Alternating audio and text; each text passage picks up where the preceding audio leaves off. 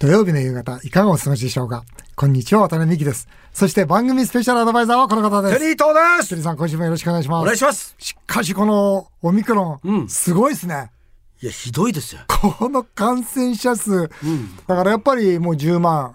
全体でね、10万、15万、20万とかいう数字になってくるんじゃないですか？だからもう誰がかかってもおかしくない状況ですね。まあ、そういう状況の中でも、はいビジネスをするってことも大切じゃないですか。いや、そうですよ。経済回していかないと、ね、また飲食店全面的にまたね、規制なんですよ。僕逆に渡辺さんにはいはい聞きたいんですけども、はいどういうふうに今回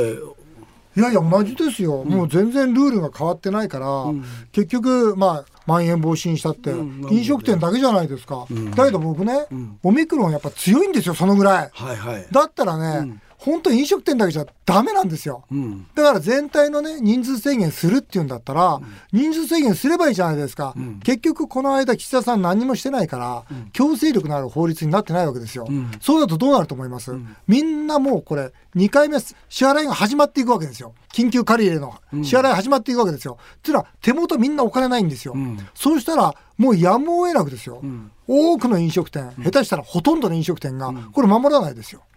と結局何のための蔓延、何のための緊急事態ってことになるわけですよ。僕はね、今回のこのね、あまん延防止のね、今までと同じことを何の PDCA もなさず、つまり今までの対策に対して何の検証もなさず、同じことをこう言ってくるってのはナンセンスだと思いますね。あの今回ね、それこそあの9時以降、まあ9時までは、はいそれを有料店っていうんですか、はいあはやっていいってことになってますよね。はいはい、でも8時までですね、お酒はね。あそうですね。お酒はね。でまあ9時まで閉めるということですけど、はいはいこれだってみんな守らないでしょ？いや、守らないですよ。守らないですよね。守らないですようん。だから、例えばね、さっきね、埼玉のあ知事からね、大野さん大野さんが電話あったんですよ。はいで、それ何かというと、埼玉だけ今回ワクチンパスポートやるんですよ。うん。でつまり、ワクチンがしっかりと打っていて、そして陰性が証明されている人は、人数制限しませんよと。まあ言ってしまうと、要するにワクチン打ってる店がねそう。経済回していきましょうという意味で、埼玉だけやるんですよ。うんこれ本当はですよ、東京含めてみんなやろうって言ってたわけですよ。国が温度取ってたわけですよ。それがまん延防止始まったらいきなり国はもうこれ、旗を下ろすわけですよ。なんで旗を下ろすか知らないけど、結局、埼玉残っちゃったわけですよ。でそうすると埼玉の意図として経済回していきたいのに誰もお客様知らないわけですよ、そのワクチンパスポートのことを。知らないですね。そうすると一人二人でもそのワクチンパスポート出さないと、簡単に証明しないとお酒飲めないんですよ。ってことは埼玉のお店はもうほとんどどこもお酒出せなくなるんですよ。これね全くナンセンスですよこ。れはね、ワクチンパスポートっていうのはネットで手に入れることができますよ。っていワクチンパスポートじゃないです。具体的にはワクチンを打った証明書と、うんもしくは陰性証明書、うんどっちか。それとネットで普及してない。そうそうそう。僕の知り合いも、うん。あのそのアプリで、はい。あの持ってきたんですけどもそれ結構難しいんですよ持ってき方が。で一般の方は多分それね分からないと思う。誰も持ってないんですよ、そ持ってないんですよ。で、それがなきゃお酒飲ませないよっていうルールだと、だから結局埼玉、うちのお店も基本的にもう全部閉めますよ。だってもう無理ですもん。うん、だから本当に国が地方がねこうバラバラなことを勝手に言ってるし、徹底して経済を回すんだったらある程度の規制の強制力のある規制の中で経済を回していけばいいのに中途半端なことやってるからこれ全然ダメですね。それとね、僕は岸田さんに言いたいのは、まあ、前回ね、菅前総理来てくれて、ワクチンにかけたと言ってたじゃないですか。ともかくそれやるんだと。だ岸田さん、この100日何もしてないですよ。だって、ね、その、例えば飲み薬の開発にかけてもいないし、PCR 検査あれだけやるワクチンパスポートやるって、総裁選の時言ってたくせに何一つやらないですよ。PCR 検査は本当にね毎日できる体制を作んなくちゃダメですこれは厳しいですよ。そうですねはい。えー、さて CM の後は伝説のディーラーで元参議院議員の藤巻武さんと電話を結んで今年のマーケットの見通しを伺いたいと思います。ぜひお聞きください。土曜日だけにこうしたらどうよ。このまま赤字国債を発行し借金を続けていたら日本は財政破綻やハイパーインフレに見舞われると渡辺美樹さんは警鐘を鳴らし続けています。一方でテリーさんやリスナーからはそんなこと言ってもなんか儲かる投資はないの？と質問しています。そこで今回はこんな企画をお届けします。財政破綻を考えよう。2022年のマーケットは最悪こうなる。渡辺美樹さんと同じく財政破綻を警告し続けている元モルガン銀行東京支店長で伝説のディーラーと呼ばれた藤巻武さんは2022年のマーケットをどう見ているのかさらに、リスナーからの相談メールに、渡辺さん、藤巻さんの財政破綻警告コンビが、こうしたらどうよとアドバイス。それでは、お願いします。ということで、今年最初の財政破綻を考えようスペシャルです。財政破綻の警告をしているのは、この番組だけかと思ったらですね、うん、テレさん先日、はい、大阪に行った時、偶然これ、ウェッジって雑誌目にしたんですよ。新幹線の中で見れるやつですね。そう、これ読まれました、はい、財政破綻へ突き進む日本。えー、破裂寸前の国家財政、それでもばらまき続けるのかという特集訓練ですよ。これ、渡辺さんがもうこの1年、2年ずっと言ってることですね。そう、本当にそう。で、中身見るとね、うんはい、例えば今回の予算は、今年ね、うん、税金全部2倍にしたって賄えないんだよとかいうの現実から入って、うん、それで MMT 理論、こんなね、負担の、えー、ない議論から目を背けてはいけないとかね、それから社会保障再構築、これしかもうないんだよとか、結構いいこと書いたんですよ。本質的なこと本質書いてあった。うん、だからぜひね、このウェッジね、新幹線乗ってね、うん、あの、読んでもらいたいなと思います。はい、ということで今回はこの番組ではもうすっかり同じです。えー、ミスター財政破綻って言われてます。えー、財政、ミスター財政破綻。財政破綻を警告し続けている、えー、伝説のディーラーで、元参議院議員の藤巻武さんと電話をつないでおります。はい、えー、2022年のマーケットは最悪どうなるのか、えー、見通しを聞いてみたいと思います。藤巻さん。はい。もしもし。はい、こんにちは。ご無沙汰してます。こちらこそ。今年もよろしくお願いいたします。こちらこそよろしくお願いいたします。はい、あの、今日はですね、あの、ミスター財政破綻の藤巻さんにですね、いろんなことを聞いてみたいと思います。いや、藤巻さんすごい人気。藤巻さんが来るって言ったら、メールいっぱい来て。あ、そうですね、うん。だからメールいっぱい質問しなきゃいけないんで、あの、どんどん行きますんで、お願いします。はい。はい、えー、まずはですね、今年アメリカが利上げをすると発表しています。はい、これにより日本の、まあ、最悪というか、日本の状況ってのはどう変わっていくのか、まずコメントください。はい、あのアメリカって今ね、やっぱりおっしゃったように、金利を上げていくだろうし、それからばらまいたお金を引き上げていくと思うんですよね。そうですね。そういうのはやっぱりインフレがね、社会問題化してきて、雇用よりもインフレをなんとかせいという圧力がですね、はい、バイデン大統領にも FRB、あの中央銀行にもね、かかってきてますので、はい、なんか上げざるを得ない、はい、一方、日本はまだ上げる環境にもないし、上げるにも上げられないんですね、ね。はい。はい、そうすると、日米長期金利も短期金利もどんどんどんどん差が開いてきちゃう。そうね、そうなると、円安ドル高がかなり進むと思うんですね、うん、どのぐらいの円安を見られてますか？これはね、まあ、何もしなければ、まあ、120円とか、そこまで125円とかいくと思うんですけど、そうですよね、うん。あのまさに日銀が何も対応策がないって言ったら、もっといっちゃいますよね。うん。で万が一、その対応策で対応して金利を上げようとすると、これはまた日銀のあの健全性、日銀が危なくなっちゃうんで、でね、これまたできないだろうということで、うん、えー、かなりですね日本もインフレが続いちゃうんですね、ひょっとするとスタグフレーション、景気が悪い上での金利上昇という最悪の状況もあり得てるわけですね、でもし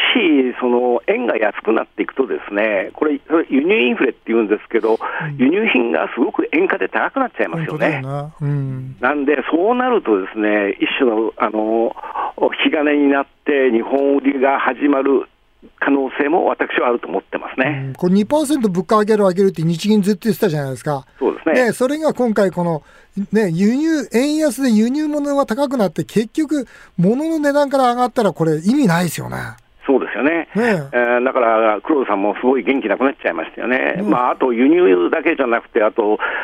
石油をはじめとする燃料代がね、ねこれも上がってきてますんでね。本当ですよね、だから僕は、下がんないですもんね。下がんない、下がんない。まあね、円安ね、僕やっぱ120円から130円ぐらいって、まあ、人に聞かれると答えてるんですが、はい、日経平均って藤巻さん、こんな今年どうですか、見通しは？いや、僕は、あのー為替が120円と130円っていうのは、うん、うまくいっての話であってね、うまくいって、えー、あの日銀の問題がきっとどっかで世界中で注目を浴びちゃうと思うんですよ、いかに財政が悪いかっていうことで、あ財政っていうか、日銀の内容がね、ね。そうなるとね、円ってクラッシュしちゃうと思うんですよ。うん、だからそうなった時に株価がどうなるか、要するに日本売りっていうのは、株も債券も円も売られちゃうわけでね、うん、その時にあの株がどうなるかっていう、ちょっと分かりにくい。あのインデックス全体でいうとやっぱり一度下がると思うんですよ。うん、ただその後に生き延る生き延びる会社もありますから、うん、いい会社はそのインフレに強い会社っていうか、まあ、あの外国と取引しているような会社、外国で物を売っているような会社っていうのは、割とすぐ戻っていくのかと思いますよね。ですから個別いかん個別株いかんだと思うんですよね。日経平均はどのぐらいになりそうですか？いや、最悪の場合はもう本当に3分の1とか4分の1になっちゃう可能性1万円とかね。もありますよ、否定できないですよ、それはね。ただ、輸出のね、会社とか、まあ多分トヨタとかはね、これ、ぐっと上に逆に上がっていくと思うんですよね。まあ円、円としてはね、円としては。そうですよね、ただね、1回はちょっと落ちるかもしれないけど、その時に目つぶってればまだ上がりますよね、ぐっとね、そういう会社はね。あのー、藤本さんね、はい、国はこう相変わらず借金続けてるわけですよ、はいまあ、前回の補正予算、で今、話し合ってる予算、うんえこれなんか僕たちはほら、われわれが国会議員の時にはもう、ふざけるなと。いう、多分ね、声を大にしたと思うんですが、はい、はい、そうですね、二人でね。本当ですよ。そういうの言う人いないんですか、今？いない。いないですね。根性ないもん、みんな。嫌じゃないですか、いないって。えー、リスナーからね、こんな質問が来てます。はい、いい質問なんですよ。健太郎さん。えー、安倍元総理が日本銀行は国の子会社であると。5割は政府が株を持っているから、連結決算上は債務ではない。まあこれ、あの、国の借金じゃなくて日銀の借金だと元総理は言い切ったんですが、はい、だから政府がいくら赤字国債を発行しても問題ないんだという発言をしていました。はい、この理屈は正しいのでしょうか？とんでもないですね。全然分かってないというふうに言わないとんでもないですよね。うん、あの、私がね、例えば家を建てたいというときに、はい、息子から借金をした。はい、息子と私の関係はチャラですよね。はい、だけども、息子がそのお金を、私に貸してくれるお金を民間の銀行から借りてて、はい、それを私に貸してたらどうなるかっていう話と同じなんですよ。うん、間違いなくそこには借金は残るわけですよね。そうです、藤巻家としてはね、うん、民間からの銀行からの借金が残るわけでね、うん、国も同じでね、日銀は国債買ってあげてますよ、国のために。だけど、その原資というのは、国民からの預金ですからね。本当ですよね。あだから国民からの預金。なんで、なんで、安倍元総理はこんなこと言ってるんですか？それはちょっと分かってない素人のコメンテーターの意見をそのまま都合がいいですからあの使ってるだけだろうと思いますけど、それはあの普通の金融マンとかね、経済学者だったら、とんでもないってことすぐ分かりますよね。ね。あの確かにね、はい、何でも紙幣を吸っていけば、うん、使えるんですよ、だけど、うん、いつまでも紙幣を吸れるということと、うん、信用ある紙幣をいつまで吸れるっていうこととは全く違いますからね。ね。おっしゃる通りですね。僕はね、藤巻さんに一つ聞きたいなと思ってね、今度だったら聞こうと思ってたことがあるんですが、はい、藤巻さんは結局、日銀がこう、ね、2%以上の金利になったとき、債務超過になるじゃないかと、はい、まあ、それが引き金だということで、まあ、日銀は潰れると言ってるんですが、これ、日銀の債務超過に応じて、はい、IMF が増資しないですかね？うん、あの財政破綻という2013年の前の段階だとね、うん、IMF が入ってきて、日本の財政をなんとかする、それはもう大変なことになると思いますよ、あの年金を3分の1にしちゃうとか、健康保険なくしちゃうとかね、そういう、それから大増税をするとか、そういう条件のもとにあの財政にお金を突っ込むということはできると思うんですけど、まさにほら、第二次世界大戦の時の占領下みたいなね、そうそうそうそう。ぐらいな状況を IMF が入ることによって、はい、だ日本人は苦しむけれど、日銀は潰れずに、まあ、ハイパーインフレの寸前ぐらいで止まるってないですか？それはね、その財政の場合はそうですけど、うん、財政破綻を回避するために、飛ばしをやったわけですよ、日銀がそのさっき言った日銀が国債を買って紙幣を吸ってるという財政ファイナンスというんですけど、そこまで突っ込んじゃうと、ですね、もう巨大すぎちゃって、IMF じゃ全然歯が立たないですよね。だからもう今の日銀を廃して新しい中央銀行、財政の健全なのを作らないと、私はチョイスはないな、そういう選択肢はないなと、私は思ってますけどね。このでも日銀のそのまあ倒産に対しての世界的な影響力が大きすぎるから、はい、例えばアメリカもヨーロッパも中国も、まあ、ここはもう IMF に金足してやって、ちょっと増資して、日本を占領下に置いた方がいいだろうって選択肢ってないですかね？いや、それでもアメリカとかなんか入れてもですね、うん、それじゃ到底足りないですからね。足りない。まさかね、アメリカ国民の税金とかね、うん、それを使って日本を助けるということは、私は無理だと思うんですよね。例えばあの日本国債を外国人がたくさん買ってればね、それ金融不安が伝播しちゃいますから、なんとかしようと思いますけど、まあ、日本がこけてもですね、所詮一番ダメージを受けて、大きいダメージを受ける日本人だけっていう事態になってきてますよね、だから勝手にこければになっちゃうんじゃないかと思いますけどね。日本人の貯金が全部なくなるだけだよねと。うん、そうすれば、別に世界また戻るんだからという話でね。で要するに新しい中央銀行を作れば、すぐ世界経済はまた戻りますから、うん、ただその時には日本人は損しますよ、まるっきり、ね、まあ、円がね、全部。そうそう。だから新しい中央銀行さえ作れば、新しいその世界の秩序はまたあのすぐ戻りますから、なるほど。その時のコストは日本人が自分たちで作っちゃったツケなんだから、自分たちで払いはいってことになるんじゃないかなと私は思いますけどね。うん、ちょっと質問して質問してよろしいですか、はい、さんどうぞ。これこれラジオ聞いてる人はね、はい、今みんな震えてると思うんですよ。はい、私も震えてって。そうなると一般の方はね、うん、例えばそれこそ、まあ、銀行に貯金してる方とかですね、はい、まあ、日経平均でですね、うん、投資してる方は、うん、具体的にどういう行動を取ればいいんでしょうやっぱりね、あの今言ってるのは、日本銀行がおかしくなるということは、その発行している通貨、円がおかしくなるということであってね、